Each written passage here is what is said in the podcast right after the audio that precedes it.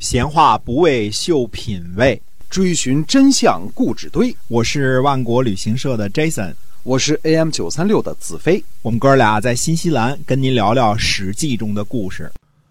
各位听友好，您现在收听的呢是我们每周一到周五为您播出的《史记》中的故事。感谢您一直以来对我们节目的支持啊，也希望您呢更多的分享出去，我们大家一起来听。好，今天我们继续的书接上文。嗯，呃，公元前五百三十年呢，楚灵王在周来狩猎，又到达了这个营尾啊，营尾就是颍水汇入淮河的地方。这个周来呢，位于今天的安徽凤台，颍水汇入淮河的地方就是营尾呢，在今天安徽颍上的西正阳镇。呃，那么楚灵王呢？呃，命令军队呢围困徐国，以恫吓吴国。他自己呢就驻扎在黔西，嗯，黔西呢也就是今天的安徽亳州东南。哎，作为大军的这个后援啊，他就住在这个地方。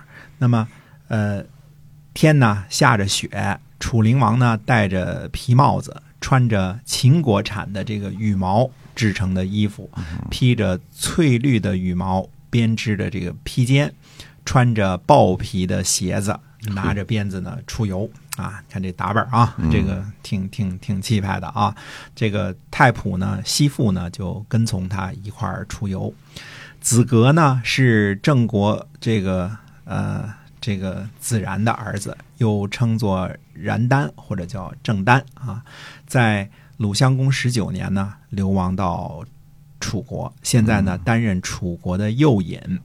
子格呢，前来这个行西礼。西呢，就是晚上这个问安的这个礼啊。这个呃，西礼。西，哎，这个你在《红楼梦》当中还看见这个有有晚上要得给这个王夫人和这个贾母问安，哎，请安去，哎。那么。楚灵王呢，就接见他。呃，接见他的时候呢，脱去了这个雨衣披肩，放下了鞭子，和子格呢说话。楚灵王说呢，说先王熊毅啊，和吕吉、呃王孙谋和谢父以及秦父共同侍奉周康王。嗯，四个国家呢都得到了周王室的额外赏赐，唯独呢，呃，没有楚国的份儿。现在呢。如果我去向周王室啊，这个请求说把九鼎，呃，赏赐给楚国，周王会答应吗？子格呢就回答说，会答应的。子格接着说呢，说昔日啊，我们先王熊毅啊，分封在遥远的荆山，筚路蓝缕，呃，居住在草莽之中。我们讲过筚路蓝缕这个故事啊，就是这个草编的车，穿着这个。破烂的衣裳，这个艰苦奋斗的意思啊。呃，跋涉山林来侍奉周天子，只能进贡什么呢？桃树枝儿、呃，胡公和这个呃荆棘做的箭矢。呃，这是干嘛的呢？这是都不能用，是用来驱邪的，就是这个这个吉祥用。那个没什么好东西啊。那时候就用桃树枝来驱邪是吧？哎，对桃树枝看来驱邪是有这个这个历史的啊。嗯，这么齐国的吕吉呢，是周王的舅舅啊，这是这个姜太公的儿子啊。说晋国的这个王孙谋呢。这个和魏国的谢父和这个鲁国的秦父呢，都是周武王同母弟弟的传承，所以呢，四国呢都被周王室赐给宝物，唯独呢没有楚国的份儿。现在呢，周和这四个国家呢，他都服侍君王您，嗯，都会唯命是听的，哪里敢爱惜九鼎啊？哎，楚灵王呢又说说说往昔呢，我的皇祖伯父昆武啊，这昆武氏啊，这个呃居住在过去呢许国这个地方，叫旧许，就原来这个许国那个地方。现在呢，郑国呢赖在这些土地上，呃，而不还给楚国。如果我要去向郑国索要，郑国会答应吗？子格回答说呢，说会答应的。周王室呢不敢爱惜九鼎。郑国哪里敢爱惜田地呢？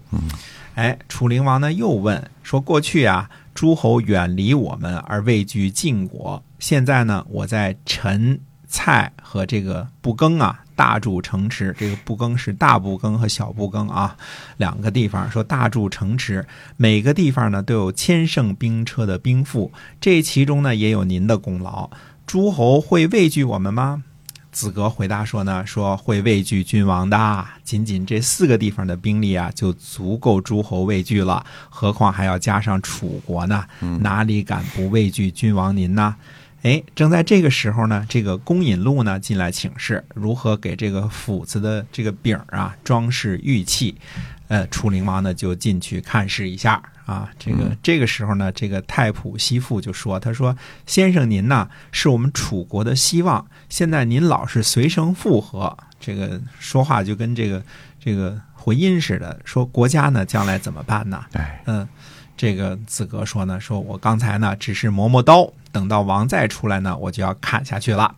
楚灵王呢就出来继续呢和子格呢说话，嗯。正在这个时候啊，这个左使呃以相呢小跑着经过，屈啊屈这个小跑着经过呢，这是表示对楚灵王的尊敬啊，表示尊敬嘛，只能小跑着经过啊。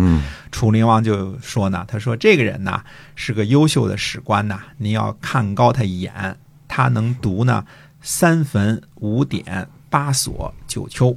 现在这几部书都已经失传了啊，都都已经这个这个找不到了啊。当时的这个典籍，子格呢就回答说：“他说我呢曾经向他讨教过学问，并且呢呃问问他说，过去呢周穆王呢想要得逞他的志向，呃要周行天下，到处呢都要留下他的车辙马迹。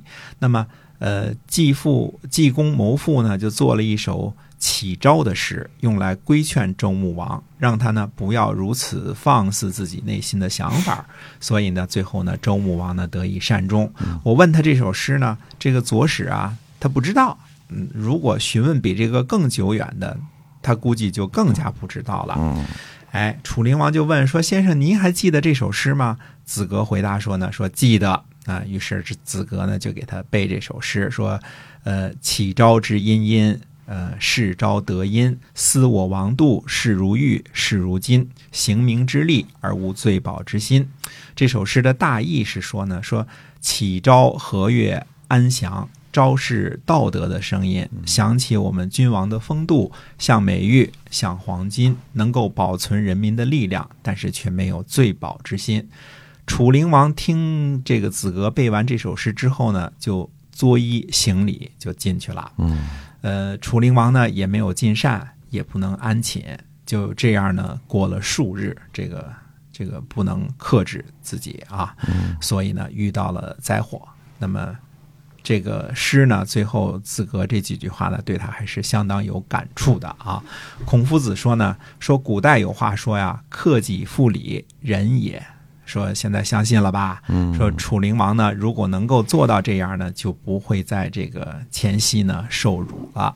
那么，到底这个楚灵王在前夕遭到了什么样的祸患，以至于受辱呢？那么下回跟大家接着说。哎，是的，我们今天啊这个史记中的故事呢，先跟大家讲到这儿，感谢您的收听，我们下期再会，再会。